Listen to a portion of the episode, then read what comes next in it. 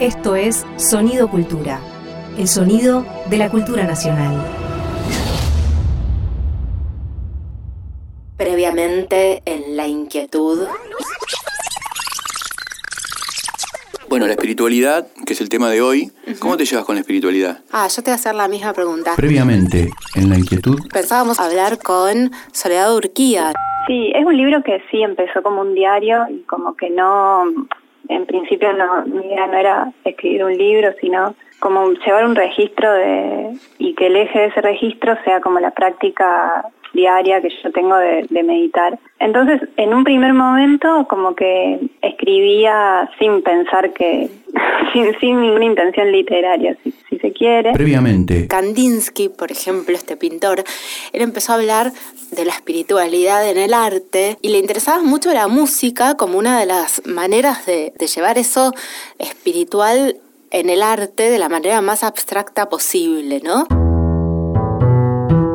Dicen que ella ya incendió cadáveres y castigó bebés, y que él trae piedras en el bolsillo para sujetar al animal. Marina Mariach y Fabián Casas llegan para hacer La Inquietud, un programa hecho de amor y voluntad.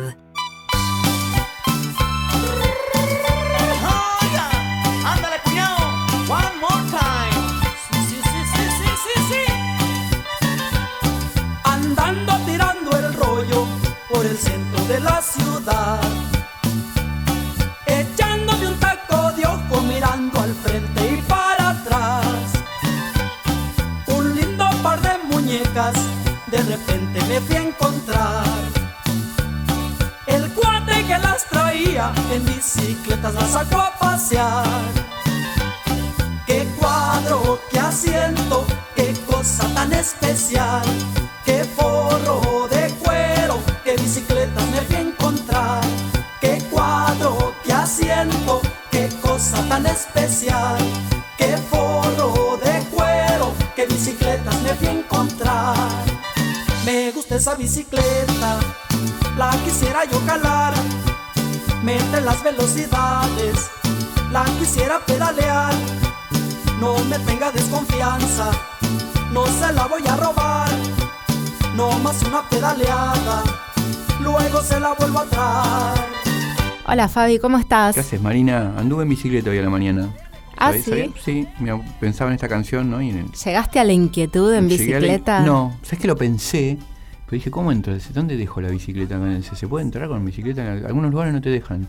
Vos, mira, vos tenés que venir en bicicleta y siempre hay un lugar donde dejarla. Te lo dice Pero no tengo, no tengo, no, tengo, ¿cómo se llama? Candado. He roto mis cadenas. Viste como dice Zaratustra, aún con mis cadenas puestas puedo ayudar a otros a liberarse. Yo rompí las cadenas y nunca, nunca, me, la, nunca me compré cadenas. Tenía otra bicicleta que le regalé a mi hermano, que esa se regalé con la cadena. Yo no me bajo de la bicicleta porque mm, es una conquista para las mujeres, ¿sabías? No, no sabía. Es una conquista, es un símbolo de libertad para la mujer. ¿Por qué? Hay un libro de la editorial Impedimenta que justamente está muy bien puesto el nombre, del sello. Me imagino por lo caro. Es carísimo, es impedimento, Es, imposible comprar, es divina que se llama, ¿cómo se llamaba? Damas en bicicleta, cómo vestir y normas de comportamiento. Epa. Sí, creo que se publicó, se escribió por primera vez a fines del siglo XIX y justamente en el siglo XIX, vos sabés que las mujeres no estaba bien visto que andaban, que anduvieran en bici, porque se lo, veían como algo. Te tenés que poner algo ahí entre las piernas, ¿viste? de hecho, yo tengo un, ¿cómo se llama? Un asiento prostático. Bueno, está muy bien, que, tiene como un agujerito tiene un agujerito ahí, sí. Está, está bárbaro, está muy bien, pero eh, para ponerse el asientito ese entre las piernas, fíjate que te hace como un masaje, que te, toqueteas como lo vean como algo... Una conducta impura. Indecorosa. Indecorosa. Indecorosa, también se decía que te podían... que era peligroso para la unidad familiar, que podía causar daños físicos, o sea, que te podía desvirgar, básicamente. está entera de juicio, ¿no? Lo de sí, sí, que es un mito. Es un mito, sí. ¿Y qué más? Mirá, no sabía todo que eso. Podía, que podía causar esterilidad, aborto. que podía dañar la moral porque podía provocar excitación sexual. Tremendo todo lo que estás contando. Entonces, claro, eh, en ese momento se volvió una forma de desafiar a la sociedad machista y las mujeres que salieron a enarbolar el uso de la bicicleta eh, para, para luchar por la igualdad y demás, era todo un símbolo, fue todo un símbolo. Y se volvió muy popular en un momento cuando con el, con el movimiento sufragista. Mira, Porque es un método, aparte de transporte, Transporte barato, barato. ágil. También, bueno, se veía como medio pobre, qué sé yo, pero nada, ahí se, pu- se, volvió muy popular, más a principios del siglo XX. Por eso se empezó a llamar a- ahí la máquina de la libertad de las mujeres. espectacular. Es espectacular. Eh, ¿Cuál fue tu primera bicicleta? No, mi primera bicicleta. ¿Te acordás de eso vos no? pensás que yo me acuerdo? Sí, una aurorita. Sí, Yo me una- acuerdo. yo me reacuerdo. Una aurorita roja. Bien, yo era una aurorita, ahora la verdad que soy medio- tengo la forma de recordar daltónica, o sea que en sentido que por ahí te digo un color y no era. Pero para vos sos daltónico o No, te haces. no, no, pero cuando Ah, recuerdo a veces ok, me doy se cuenta que cambio los color. colores. Bueno, pero porque el recuerdo siempre es una construcción. Sí, Está por eso. perfecto. Y creo que me acuerdo que es una, yo, era una bicicleta usada porque nosotros ve- veníamos de una familia proletaria. Era una bicicleta que se la compramos a un amigo que la vendía. Me acuerdo que fui con mi mamá que me acompañó a la casa de mi amigo que estaba la bicicleta. Mi amigo se llamaba Alejandro González. No vi nunca más. Tenía, yo debería tener ocho años. Y la bicicleta era Aurorita. Mand- eh, bueno, misma marca. Mandale un saludo a Alejandro Ale, si González. estás ahí o si eh, estás, si estás nos- si estás en el planeta Tierra, porque somos grandes, Contactate. contactate y Al- tenés una bicicleta. CCK. Lo que me acuerdo es que la bicicleta me emancipó, así como contás vos, ¿no? Un poco con lo que pasó con las mujeres, porque en el comienzo empecé a andar, eh, la bicicleta, me, eh, bueno, primero era la manzana de mi, de mi cuadra, ¿Empezaste con rueditas o sin rueditas? no, empecé, a- a- aprendí a andar, Directo. me rompí la cabeza un par de veces, nunca tuve rueditas, aprendí a andar y después empecé a, a irme del barrio. Mis primeros recuerdos de, de- de- de irme del barrio, de, salir de mi barrio, era porque teníamos la bicicleta y lo podíamos hacer, eh, viste, con varios amigos. Y me acuerdo de irnos, en ese momento, ahora pienso que tal quizás no fuera tan lejos, pero tengo recuerdos de irnos muy lejos. Te lo permitía la bicicleta, ¿no? Quedarte tirado en algún lugar o encontrar algún, a mí me gusta mucho recorrer la ciudad y encontrar lugares raros de la ciudad, viste puentes de trenes, cosas que había en torno donde- al barrio donde yo crecí, más, más lejos, viste Pompeya, me acuerdo de un puente que pasamos por abajo que había un arroyo oscurí, me encantaba. Ajá. Eso fue todo en relación con, con la bicicleta. Y otra cosa que también me, me encantó, que ahora intenté hacerlo y no lo pude, evidentemente perdí esa capacidad, es la de andar sin manos. Uh. ¿Andás sin manos? ¿Andabas sin manos? ¿Te acordás de eso? Yo sí, eh, supe andar sin manos, con una mano. Willy, nunca me gustó hacer Willy. No Yo hacía Willy con la moto, era peligroso, Willy. sí. No, Willy no me interesó.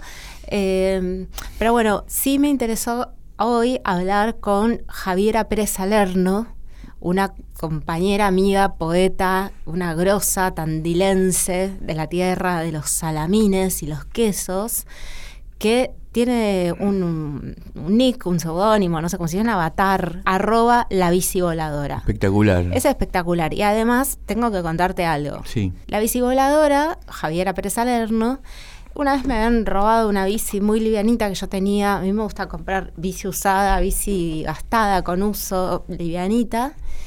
Me la robaron, no me acuerdo en dónde. Y ella, yo puse a alguien en Twitter, o sea, alguien vende bici, y me dijo, mira, yo me compré una nueva, tengo la vieja en tal bicicletero, si vos querés pasar a buscarle pagar los arreglos, es tuya. Te regaló. Me la regaló. Genial. Una bici roja también. La bici que yo- Hermosa. La bici que yo tengo es segunda temporada de pandemia, roja como vos, y me la regaló un amigo, un chango, un amigo. Yo quería volver a andar en bicicleta y me dijo, yo te la regalo, y es usada porque son esas bicicletas que se arman. Las-. Viste que las arman y las pintan y Sí. la- como que las, las reconstruyen, ¿no? Ajá. Así que estamos en lo mismo, dos bicicletas rojas. Sí, bueno, así que bueno, la bici voladora va a ser nuestra invitada hoy. Muy generosa la bici voladora. pero súper generosa, es un- una grosa, es una... Aparte Javiera es, es una amiga que cuando estás al lado de ella es como que te enciende un fuego. Son esos amigos que te, que te emancipan de alguna manera, Sí. ¿no? Que por ahí no te no, no, no deseas lo que ellos desean, pero que te encanta cómo desean. ¿Viste? Que a Yo- veces te pasa eso también. Sí. Que por ahí Me encanta como desea. ta- estás con un amigo que lo que él desea no te interesa, pero la forma en que desea te emancipa. ¿viste? Sí, y tiene una risa genial. Vamos a mm, Vamos a escuchar un clásico. un clásico Que trajo mi a- y mi después vamos a hablar con Javiera. Mi amigo Armando lo trajo desde Miami. Trajo los Levis, unos Levis abultados y este disco de Queen, que tenía esta canción. I want to ride my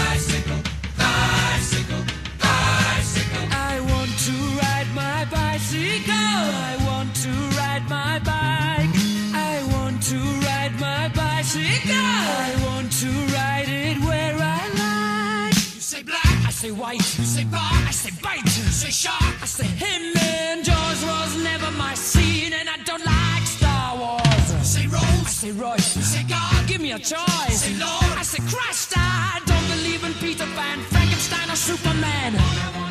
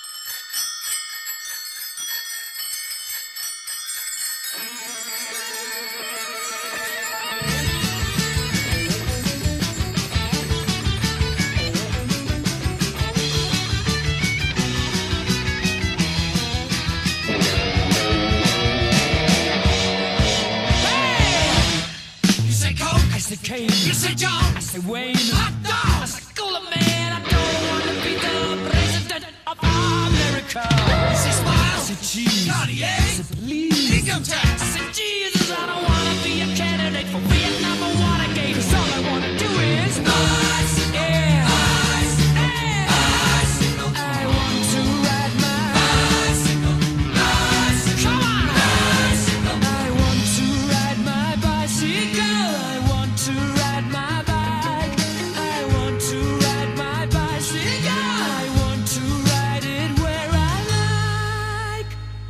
Fabián Casas y Marina Mariage te invitan a un espacio donde las palabras nunca duermen. La inquietud. Hola Javi. Hola, Mary. Sí, hola, ¿cómo estás? Bien. Acá estaba contándole a Fabián en ¿Qué la Javi? inquietud Hola, ¿cómo andás, Fabián? que me regalaste una bici roja que amo. ¿Te acordás? Sí, claro. Es que es inolvidable. ¿Cómo te vas a olvidar? El que te regala- para mí el regalo de una bicicleta es algo increíble. No, es algo Fue algo de casualidad porque yo la tenía ahí arrumbada, creo, y vos habías perdido una, no me acuerdo bien cómo fue. Sí, me han bueno, robado una. Claro, y yo la tenía, el no, la tenía estacionada en una bicicletería. Le dije, bueno, si pagás el arreglo, ven y llévatela. Y era cerca de tu casa y la fuiste a buscar, así fue, ¿no? Y Sí, era sí, la pintó y la revendió. La No. ¿Qué pasó? Como hizo Papo, viste que le, le- Spinetta le, le regaló la, la, la- toma, le dijo Papo, este, con esta guitarra compuse muchacha hijos de pa- ojos de papel y Papo la vendió. Muchacha, hijos de- hijos de No le papel. importó mucha- nada. muchacha hijos de papel. No, lo- no le importó nada, no, me parece que en este caso creo que sí la usaste bastante. La ¿o usé un no? montón, la usé un montón, un montón, un montón, hasta que, bueno, un día me la robaron de nuevo. No, No, otra vez. no. Pero Mérida, nunca, nunca en la calle, siempre, siempre adentro la bici, ya se sube. Se sube, o ¿no? Se sube la bici, ¿no? Hay que meterla en- calle No ni, la con, dejo nunca. ni con cadenas, ¿no, Javi? Ni con cadena, ni con cadena. Tengo. La última vez que me la robaron había subido, eh, la había dejado en la calle dos minutos para subir con mi hija a buscar un regalo. Como la banda de rock, dos minutos. Dos minutos y cuando bajamos, mi hija era re chiquita, tenía tres años, y me dice, le digo, nos robaron la bici. Y me dice, ladrones, existen. la primera vez que entendió la, no sé cómo era, ¿no? Porque con antifaz. bicicleta con, claro, con, con sillita de bebé atrás, hay que robar. Me estoy acordando ahora cómo, cómo envejeció el poema Los ladrones de Tuñón, ¿te acordás? Hay un poema de, de Raúl González Tuñón que se llama Los ladrones que dice a los ladrones, los ladrones quieren a las madres y usan unas remeras rayadas y tienen antifaz, me acuerdo cómo es antifaz, que tiene una romantización de... Sí, me acordé de los ladrones de, Mickey. También, total. Claro. Bueno, Javier, Javier es una especie de Leonardo da Vinci, hace de todo. ¿No? Sí, sí, pero bueno, muy, muy en torno a la literatura y a las redes y a internet. Al internet, sí, me gusta decir que pues, soy más que nada productora cultural últimamente y, y, un poco editora digital, porque es lo que empecé a hacer hace bastantes años ya, que es como trabajar literatura e internet desde distintos lugares. lo hice mucho para Canal Encuentro y después solita. Eh, así que, bueno, ver cómo, cómo se relacionan esas dos entidades ¿Sos Tech Jockey? Tech Jockey, no, eso fue... Eh, fui selectora de Tech Jockey en un Fuiste curadora de, de Tech Jockey. Curadora, claro. ¿Me, puede explicar, eh, ¿Me pueden explicar qué es Tech, ¿De qué están hablando? Tech Jockey? Tech Jockey es, eh, bueno, esto surgió de una idea de Villa Diamante y Tito del Águila. Eh, Tito del Águila, uno de mis grandes sí, amigos. seguro lo conoces. Grandes amigos. Eh, para un programa que programa, una emisión que hacíamos por YouTube eh, durante la pandemia, que fue una experiencia hermosa que me dejó la pandemia de trabajar con ellos. Villamate ponía música y, había visuales que hacía Carla Sanguinetti y en un momento de la noche invitábamos a distintos escritores y escritoras a, eh, a poner texto directamente desde sus computadoras en esas pantallas de, del YouTube y bueno, se armaba una cosa muy hermosa y performática entre la música, el, las imágenes y los textos. Y pasaron como, no sé, 15 tech showcase. Fueron, que fue todo, todos los domingos del primer año de pandemia. Eh, así que sí pasó mucha gente linda y, y muchas tech showcase diferentes de, de, distintos países también. Pero esos hasta la pista siguen en YouTube, siguen online.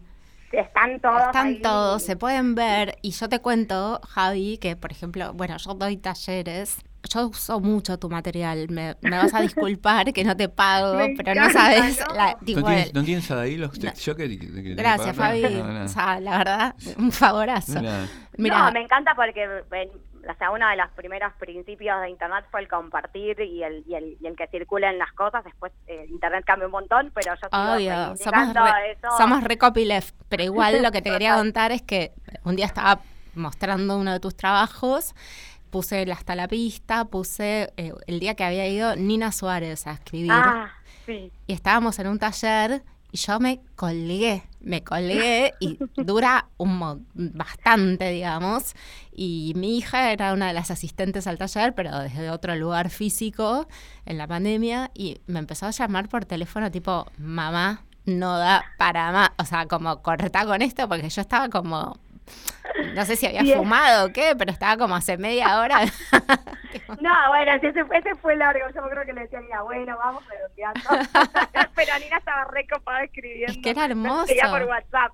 Pero era muy lindo lo que puso, sí. Hermosa fue su participación. Contemos cómo se eh, puede encontrar en YouTube. Eh, mira, yo creo que en el canal de Villa Diamante, que me parece que lo van a encontrar más rápido que el mío, que, no, no, no es algo que yo use mucho, pero en el canal de Villa Diamante lo van a encontrar eh, eh, tipo mm, lista.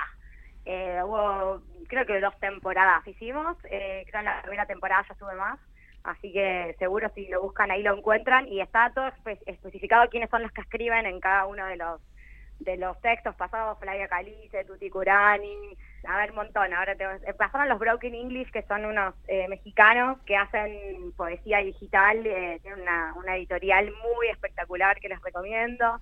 Pasaron de, de, un montón de gente, ahora no me acuerdo bien, pero Nina, Está buenísimo todo. Los y Manol subió el salvo con una, con una invocación a, a Joshua y con cada uno trabajábamos distintos, no, distintos, distintos formatos y distintas propuestas específicas para cada programa, así que estuvo muy bueno.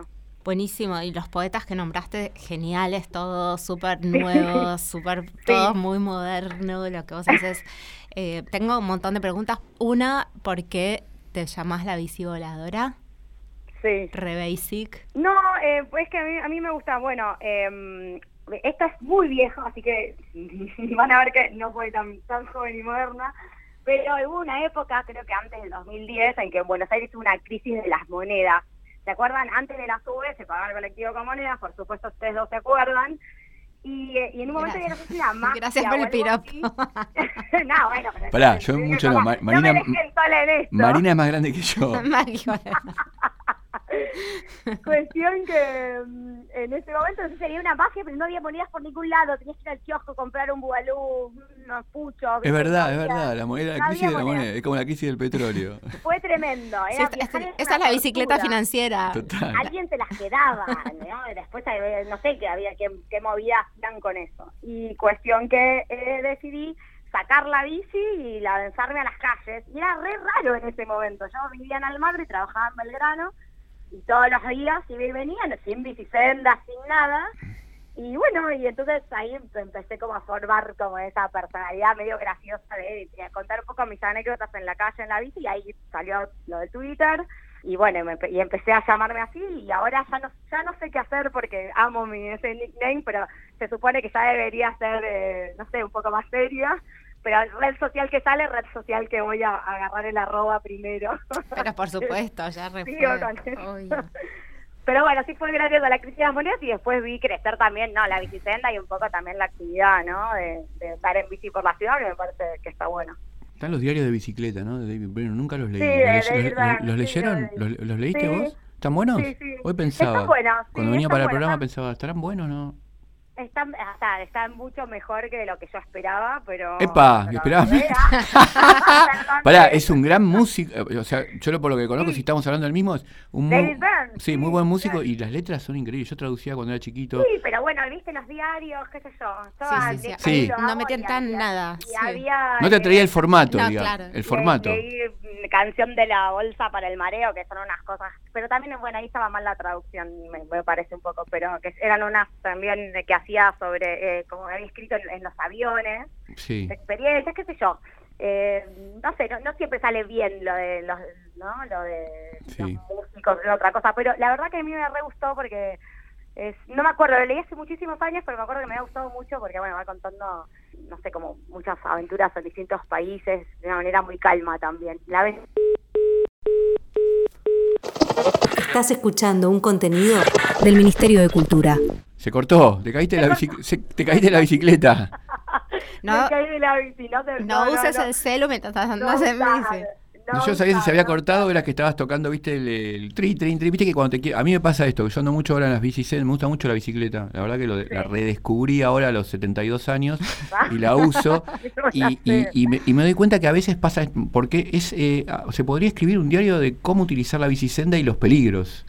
De la Sí. Porque, por ejemplo, hay gente que te pasa por la izquierda y no te avisa. No te avisa. Y hay gente que sí, Sí. que estoy trin, trin, trin, trin, que es lo que hizo ella, y yo pensé que se había cortado, y se, se cortó, no es que estaba tocando él. Eh, pero, pero cuando no te avisan puede pasar una catástrofe. Sí, yo me caí así. ¿Te caíste así? Sí, hay que... Me pasó uno, me tocó la rueda y me caí y me dio un, un tortazo. ¿Usan cascos? Yo sí, siempre. No, no hablo de mi vida privada. Bueno, vos. Yo sí uso pero no es casco privada. y trato de no usar el celular, pero bueno, es muy complicado también eso, pero sí. ¿Cómo no usas el Para, para. ¿cómo? Es muy No, complicado. porque Andás en me bicicleta con el celular mirándolo. No, y, bueno, a veces sí, porque voy, no sé, voy haciendo cosas, voy trabajando, pero la dejo en el canasto y trato de no estar... Pero para, recién no se cortó. Estuviste mirando el celular que te llamó No, alguien. me caí de la- No, no, intento no, no mirarlo, por supuesto, y, y ando siempre con casco y nunca dejar la bici en la calle. Avísame por qué bicisenda vas vos mirando el celular para que yo. ¿Qué, qué, qué camino No, bueno, ahora ahora no, pero hasta hace poco usaba mucho la bicicenda de La Pampa. Y Epa. está la bicicenda de, de Gorriti, que es como una bicicenda ahí de, de medio... ¿Cuál es la que más.? De levante, ¿no? ¿Cuál es la, De cuál- medio de levante. De levante, dale. ahí. Eh, la, la bicicenda de Gorriti es media hipster para mí. Es Veo, media hipster. veo, todo, bueno. veo toda gente parecía Jack Kerouac. De levante. Todo, de todo, todo. Todo- Dios todos los mío. beatnik que son, para mí los beatnik son unos boludos. Son, No. son una de la gente más boluda que conozco. Los beatnik, ¿no? Allen Ginsberg, Kerouac, No. sí, Burroughs, No. que le pegó un tiro a la mujer jugando a lo de la, Sí. a la manzana. Ta- Tan sobre, para mí están sobrevalorados. Están sobrevalorados. Te hago, te hago una te hago una pregunta, ¿cuál es tu bicicenda preferida? No, eh, bueno, eh, creo que mi bicicleta preferida es esa última que usé mucho tiempo. Ahora estoy radicada en Tandil, así que voy, pero sigo usando bici allá.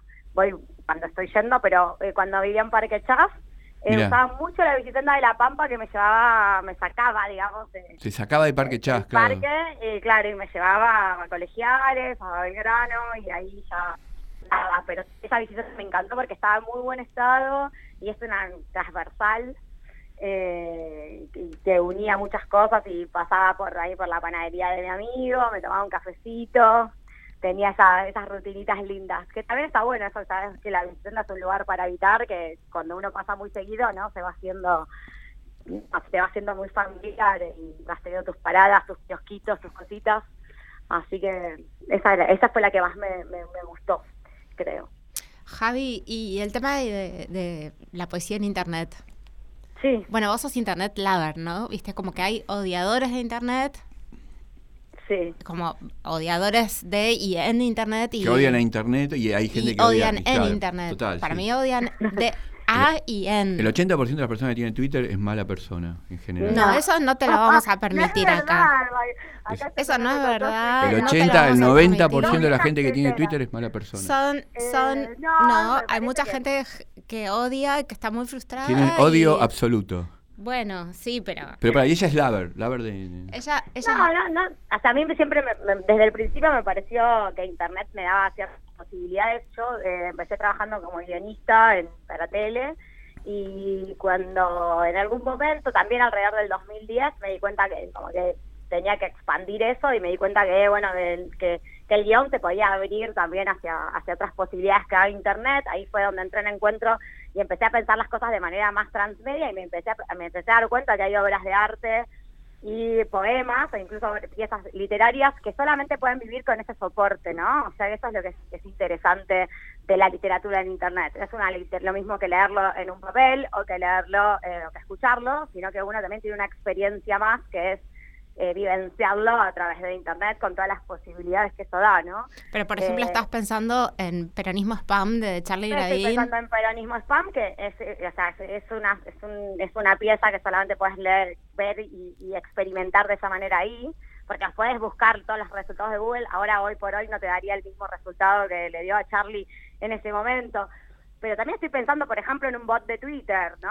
Hay un bot que se llama Bad, Bad, eh, Bad Borges Bot, por ejemplo, ¿Qué que es un bot? Hablan un montón del bot. ¿Qué es Ay, un me- bot? ay, Fabi, déjanos solas, la verdad. Chao. Un bot es, un- es, es como una, una, una Out, programación out. que se hace en- Nos dice se hace en Cari. Twitter sobre todo. Eso es una programación. No, no, que- Claro, hay que- entonces, eh, pensemos que hay personas que, yo por ejemplo, no, hay personas que no, no conocen todo lo está bueno y no se escuchan. Sí, obvio. Ustedes me... Hagamos un mundo para todo el mundo. Está muy bien, está, está perfecto. Está bien, está bien. Eh, no, el, el bot, digamos, es una programación bastante simple que se hace en internet, o sea, lo, puede- lo puedo hacer cualquiera con solamente mirar un tutorial de YouTube al que vos le cargas contenido y le decís de qué manera querés que eso salga como, como distintos en cada tweet, ¿no? Por ejemplo, Como la educación de un hijo. Mezcla frases de Bad Bunny con frases de Borges y el resultado es, eh, es eh, desopilante y además de que resignifica a los dos a los dos referentes digamos a los dos que las dos, dos eh, escritores digamos de una manera muy muy interesante y forma nuevas cosas que solamente pueden verse de esa manera con gracias a la, a la aleatoriedad de, que el bot eh, produce y cada una de esas piezas en sí misma cada uno de esos tweets o sea es como realmente una cosa que solamente se puede ver ahí y que genera algún tipo de sensación para mí muy interesante de un extrañamiento perfecto. Por ejemplo, hay uno que para mí es como el mejor tweet de internet, que es, es como una imagen de un laberinto eh, hecho así en, en computadora y en el medio dice culo, culo, culo, culo. y me parece como un sincretismo total. Estaba pensando en lo que decís de las máquinas y me preguntaba, no sé si leíste a George Simondon. No, no. Te lo, no te lo recomiendo. Sí. Hay un libro muy hermoso de Muriel Vescombs que habla sobre George Simondon, que era un, que es un filósofo, bueno, falleció, un filósofo francés que influenció, eh, ahora tiene bastante, un poquito más de repercusión, es un, es, es un, un filósofo de la técnica y habla de Sí. cómo, cómo funciona, porque vos estás hablando del bot y yo pensaba en, en- en teoría de Simondon, ¿no? que él habla sobre cómo de- puede hacer poesía con respecto y analizar y orbitar el ser y buscar el ser y la preindividualidad en un lavarropas. ¿Viste? Claro. ¿no? Y cómo, lo, y cómo los objetos técnicos tienen de alguna manera eh, en, en, eh, afecto. ¿No? Ay, te estás recopiando de lo que dije yo en el otro programa. ¿De qué? ¿De qué? Que dije que algo de las cosas y el afecto de las cosas. Hablabas de la camisa, Marina hablaba de que hablamos del no, correlato vos hablaste objetivo. de la camisa y yo dije que las cosas tenían afecto. Pero, Sí. ah, ¿sabes cuál bot me encanta a mí? Eh, tenés, que, ¿Cuál? tenés que leer a Muriel Conves le- y todos los que nos están escuchando, los recomiendo, es un libro Después hermoso. te, te escribo para que me pases bien el... Dale. el- a mí Dale. me encanta, Javi, el bot que se llama un bot trancu. un bot tranco. Ay, lo amo, ese me hace tan bien. ¿Por qué? ¿Cómo es? ¿Qué hace? Tipo, trancu, te quiero, te quiero así, si querés llorar está todo bien. Bueno, te tira, claro, te va tirando así te, como te va, cal- te va calmando, tipo, trancu, te, te quiero. Es como un ribotril. Sí, sí, sí. Trancu, tal cual. sí. ¿no? Como que te tira frases así muy Si que, querés- te, que te bajan. Está Tipo, bueno. si querés venir a la fiesta, vení. No te Como- mete presión, no te mete No presión. te mete presión. No, no te mete, claro. Qué en bueno la la- mete de presión, la presión del bot, no. También hay otro que dice, por ejemplo, enderezar la espalda. Entonces, ¿no? Cada vez No, ese no, eh, no, ese me rompe la vas eh, navegando y cada vez que, cada, cada tanto aparece, que navegando no, vas mirando Twitter y cada tanto aparece, enderezar esta- la espalda, toma agua y está, está bueno porque te... O hay otro que a mí me gusta mucho que, dice, vas bien. Solamente eso es el, todo lo que dice el bot. Sí, vas bien, pero es- cuando te lo cruzas en el medio del día, eh, a veces re habla, ¿no? sí. Porque eso también es algo de lo que más me interesa eh, también de Internet generar, que tiene que ver como con todo lo oracular, que de repente se empiezan a generar respuestas o, o cosas fortuitas que de alguna manera te hablan. Eh, No, Como este pasa- es todo tranco, tranco. Dormir, nos vamos a dormir, tranco, comemos algo. todo, todo, todo como. Pero no, me encanta. Claro, claro, un bot de clonazepam. Es- claro, sí. El clonabot. Ese hay que hacerlo, Marina. Bueno, sí. Javi, y, pero por ejemplo, vos, lo que sale tipo poesía en Instagram, ¿lo, lo pondrías en esta categoría o te pare- en esta categoría de que solo es legible en soporte internet o, no- o lo ves como otra cosa? No, bueno, eh, o sea, digo, cuando yo digo que solo es legible con soporte internet, no tiene que ver que esté en internet. Si yo le saco una foto, un poema y lo subo a Instagram, eh, no significa que yo esté usando internet como soporte para eso, digamos. Eso No, claro. puede ser cualquier cosa. Coincido, Eh, pero por eso no, quería estoy aclarar. pensando en, en- en esto que pasa eh, también, que, que tiene que ver con Internet, como con la circulación del conocimiento, que no es necesario tener mucho conocimiento de programación para hacer cosas, porque investigando Tumblr o investigando Hot Glue, que es una plataforma hermosa, muy eh, accesible, lo que pasa que, bueno, obviamente hay que sentarse y mirarlo y probar y fallar, y también es- eso también es hermoso, que ni siquiera es necesario hacer cosas terminadas o sin falla, ¿no? En Internet. Eh, o esto que te decía para programar un bot, que es una cosa bastante simple, digo, o sea, con pocas herramientas y con alguna idea, uno puede armar cosas, ¿no? Armar cosas que vivan solamente en Internet. O sea, ese, ese poema que solamente puedes leer de esa manera. Me gusta esa idea de Eh, poder, me gusta esa idea de poder armar cosas con muy pocas herramientas Muy pocas. y me encantan esos filósofos como Jacques Rancière que tienen una caja de herramientas muy chiquitas y que con eso hacen 14.000 libros, ¿viste? me Exacto, encanta. sí. Tenemos que no, tenemos la bicicleta, estamos arriba de la bicicleta y nos estamos Pero por se ir. están por chorear. Nos estamos, nos estamos por robar la bicicleta. Salgan corriendo. Javi, ¿estás escribiendo? Sí, siempre estoy escribiendo algo. Ahora, eh, igual, eh, nada, estoy medio también parada en, en- en el medio de la vida haciendo un montón de cosas, pero siempre alguna cosita hay. Estoy armando algo alrededor de, de Maradona, pero después eh, todavía ahí medio verde. Y mm, después eh, también estoy con un proyecto que de a paso la- a- a- les- te los cuento, que es una convocatoria para, mm, para poetas del Cono Sur, que cierra a fin de mes, a fin de abril, para pensar un poco el cambio climático, eh, los cambios climáticos y los cambios que pasaron en nuestra zona durante eh, este último tiempo. Y nada, es, una invitación a volver a mirarla, a, a- volver la mirada hacia nuestras zonas y a ver qué pasó y que se pueda escribir desde ahí y pensar en la poesía como una posible respuesta a todo lo que está pasando a nivel climático. Así que se llama Ruge el Bosque, pueden meterse en Instagram o en Twitter y, o en el sitio eh, para ver la convocatoria y, y bueno, nada, le paso el, el dato. Buenísimo. Gracias Javi por atendernos, ¿eh? No, Buenísimo. gracias a ustedes por llamar y por el interés. Y, y por explicarme lo que eh, es un bot, que fue una explicación espectacular. Les mando un abrazo enorme a los dos. Gracias, Javi. Yo conocía las bot tineras hasta ahora. Las el Besotes. bosque. Beso grande. Beso, Javi. Chao, chao.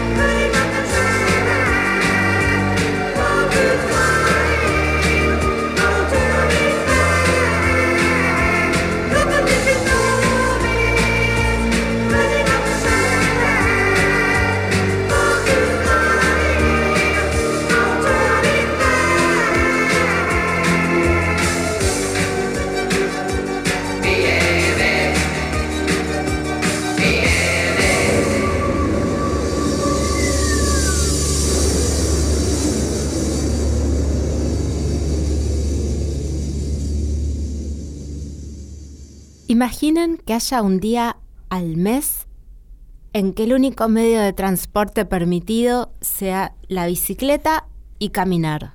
Mejor que sean dos días. Mejor una semana. Mejor un mes. Pieza Urbana 10 de Yoko Ono en la traducción de Ezequiel Seidenberg es lo que acabo de leer. Muy lindo.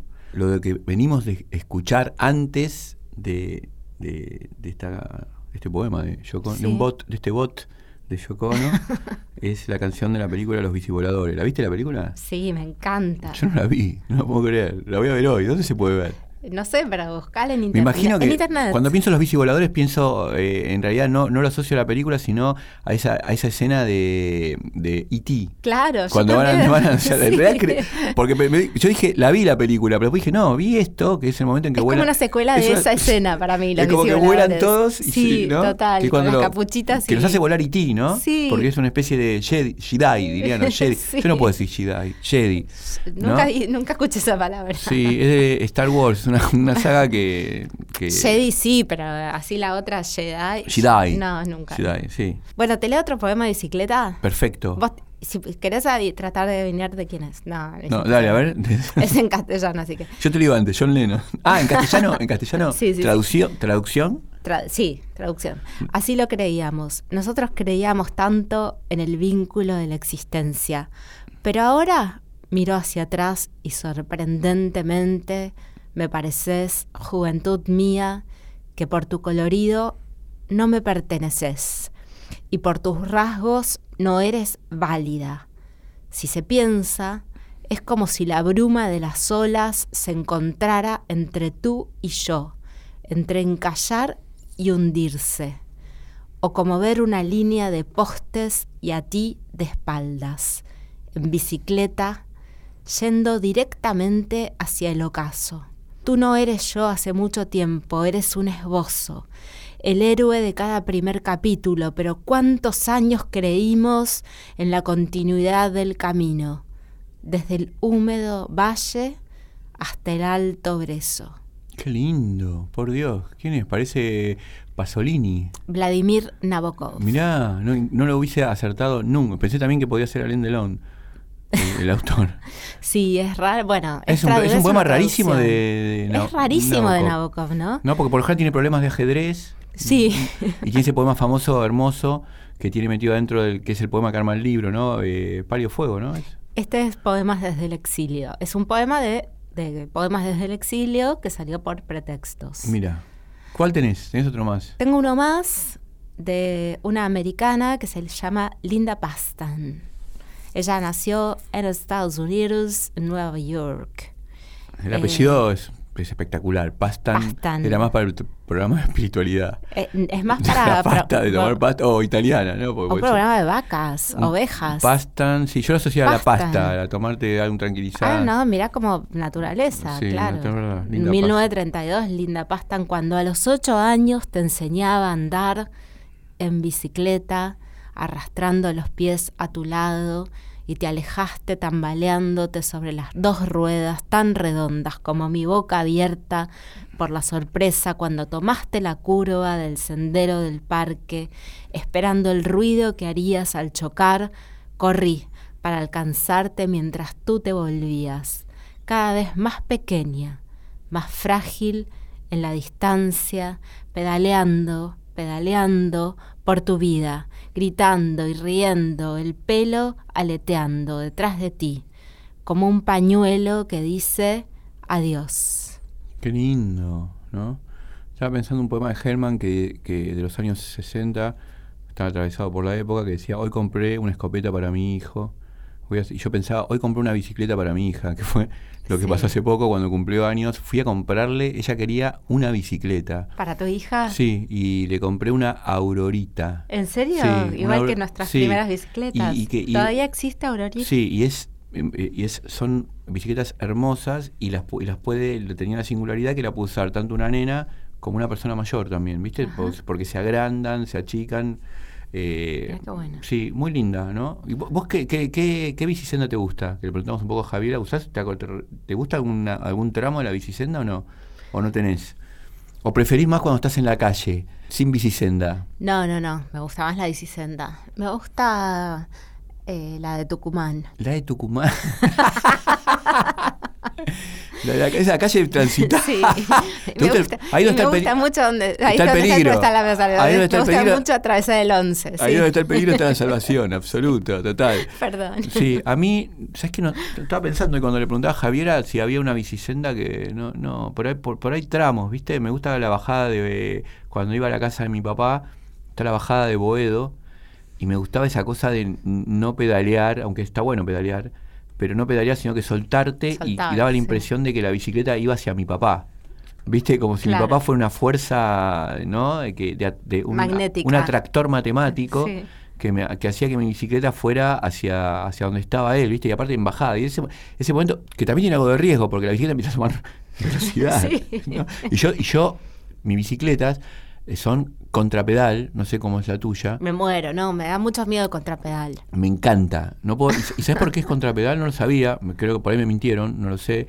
Pero me dijo mi amigo Gaby, que es un, amigo con el que salgo mucho a andar en bicicleta, él le encanta la bicicleta, que es contrapedal porque era la bicicleta de los surfers. Porque los surfers van a la playa con, en- eh, con, el- una mano una mano en manubrio y con la otra agarrando la tabla. tabla. Entonces para frenar no, ti- no, no frenan con los dos co- con los dos frenos de estoy haciendo gestos que la gente no ve eh, porque estamos en la radio, pero hace, fre- hace frenos con la mano, no frenas con, con los frenos de mano, dos- de- del manubrio. claro. Una, una que nos den un programa de televisión porque estás haciendo dos está, gestos sí. que no se, no se Sí. ven.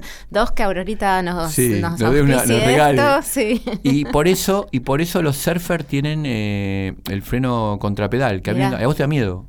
Te da terror porque yo muevo los piecitos y tácate. Claro, pe- pero lo vas parando de a poco, vas aprendiendo a parar de a poco con el freno con, con- a contrapedal. A vos te gusta frenar con, la- con los dos, con las dos, con los dos de adelante. Ah, me gusta así ir de a poquito frenando, sí. Bueno. Bueno, nos Bueno, vamos, nos vamos vamos. frenando, dale. Sí. Cuarto programa, me parece, bicicleta. Bicicletas. ¿No? Bueno, no- nos vemos, nos vamos en bicicleta. Nos vamos con Carlos Vives. Nos cruzamos. No, de Carlos Vives y canta Shakira. Shakira.